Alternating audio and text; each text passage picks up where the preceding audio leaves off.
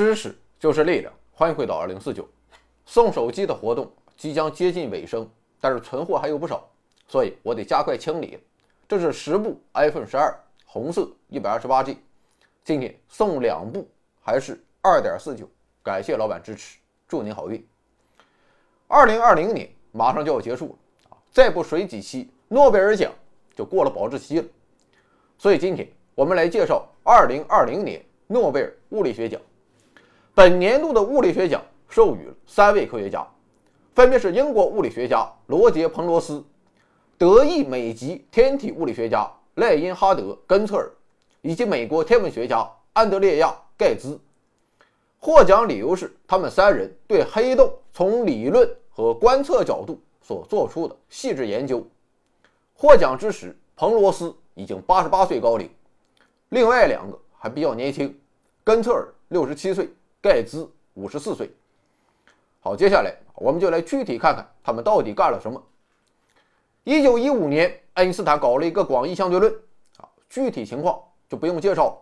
各位老板对广义相对论啊，那都是张口就来。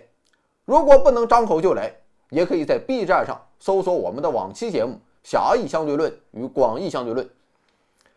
简单来说啊，广义相对论认为时间与空间并非固定不变。当有大质量、高密度的物体出现时，其周围的时空就会被弯曲。如此一来，光的传播路径也不再是直线，而是会根据曲面发生相应的偏折。在这种情况下，广义相对论预言宇宙中会存在一种时空起点，这哥们儿体积无限小，密度无限大，其周围的时空会被弯曲到连光都无法逃逸出来。由此便形成了黑洞。不过，关于黑洞的预言在当时实在是过于超前，人们根本无法理解宇宙中还会有这种奇葩存在。因为所谓的无限小与无限大只存在于数学世界中，真实的物理世界啊，怎么可能会有这种东西呢？所以在1939年，爱因斯坦还发表了一篇论文，专门论证奇点这个概念，它没有任何说服力。我是提出了广义相对论，但是你们胡编乱造啊，可不能让我背锅。不过，甭管爱因斯坦他是怎么想的，众多科学家们还是痴迷于黑洞这种神奇的天体，于是他们便提出了多种数学模型来证明黑洞是可能存在的。但是，由于他们考虑的大多都是理想化，现实中并不可能存在的对称黑洞，所以这些研究成果并没有受到重视。毕竟现实中你都不可能存在，你研究来研究去还有个什么意思呢？转折发生在一九六五年，在这一年，罗杰·彭罗斯通过严谨的数学论证和几何描述证明，只要有足够多的物质聚集坍缩，黑洞不论对称与否都是可以存在。同时，彭罗斯还对黑洞及其中心的七点进行了细致的论述，并说明任何已知的物理定律。都不适用于黑洞中心的起点。妥了啊！甭管你说的有多么可信，多么玄乎，要想证明你说的对，最靠谱的证据还是要在宇宙中真正发现黑洞的存在。但是，限于当时极为有限的观测条件，要想发现连光都无法逃脱的黑洞，这个难度啊，简直堪比让我要点脸。所以，寻找黑洞只能等待历史进程的到来。一九九一年，美国与夏威夷群岛建成了凯克望远镜。这个口径为十米的望远镜是当时世界上最大的地面光学望远镜。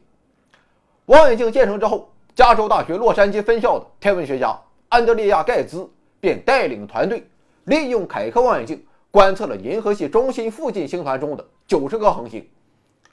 观测发现啊，这些恒星大多具有椭圆轨道。平均速度从每秒几百到一千千米不等，但是在这其中有一颗代号为 S 二的蓝色大质量恒星表现得十分异常。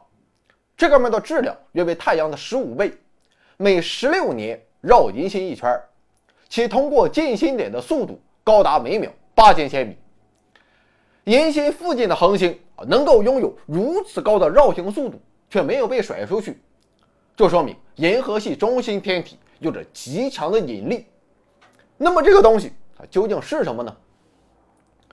最终，盖茨团队通过二十多年对银星附近恒星的高精度数据采集和分析，推断出这些恒星绕转着一个极其致密的中心天体，该天体的质量约为太阳的四百万倍，而所占的空间却不及太阳系的大小。根据恒星演化理论可以得知，这哥们儿只能是一个超大质量黑洞。与此同时，德国的赖因哈德·根策尔也带领团队，利用多个坐落于智利的大型光学望远镜，对银星附近的恒星持续观测了近二十年时间。最终，他也独立得到了与盖茨相同的发现。以上二人的工作啊，听起来那是简单无比，只要守着望远镜。天天暗中观察，把时间给熬长了，把数据给熬多了，似乎就可以实现突破性的发现。但事情远远没有这么简单，其麻烦之处就在于，我们在地球上观测其他天体时，中间是隔着一层厚厚的大气的。问题是，大气它不是静止的，而是随时会有小范围的扰动。啊，这就是我们看到星星在眨眼睛的原因所在。不过，这种闪烁对于提高数据精度是极其不利，因为目标天体会因为这种较自身位置的随机偏离，而在望远镜图像中变得非常模糊。如此一来，想要对天体进行精准观测啊，就成为了不可能的事情。那么，该如何解决这个问题呢？答案是自适应光学系统。自适应光学系统啊，通过记录每个时刻的大气抖动特征。用很多小的可变形镜面来实时矫正图像因大气抖动所造成的偏离，如此便可以补偿由大气湍流或其他因素所造成的成像过程中的波前畸变，使得成像质量和空间分辨率提高十倍左右。可以说，正是因为有了光学系统的升级改造，根策尔和盖茨团队才得以记录更高精度的数据。并最终确认银河系中心超大质量致密天体的存在，这是个人的自我奋斗与人民推动的历史进程的完美结合。进入到二十一世纪之后，黑洞渐渐从理论走进了现实。二零一五年，科学家探测到有两个黑洞并合所产生的引力波。去年，人类更是在距离地球五千五百万光年的。M 八七星系的中心拍摄到了第一张黑洞的照片。黑洞啊，这个曾经许多人认为不可能存在的天体，就这样出现在世人眼前。这是广义相对论的胜利，这是多年来在艰苦卓绝的条件下依然孜孜不倦坚持寻觅黑洞的众多科学家的胜利，这也更是全体人类的胜利。从此，人类对黑洞的研究。对宇宙未知事物的探索，对宇宙终极奥秘的追寻，又向前迈出了坚实的一步。未来以来，新的征程已经开启，怎么办？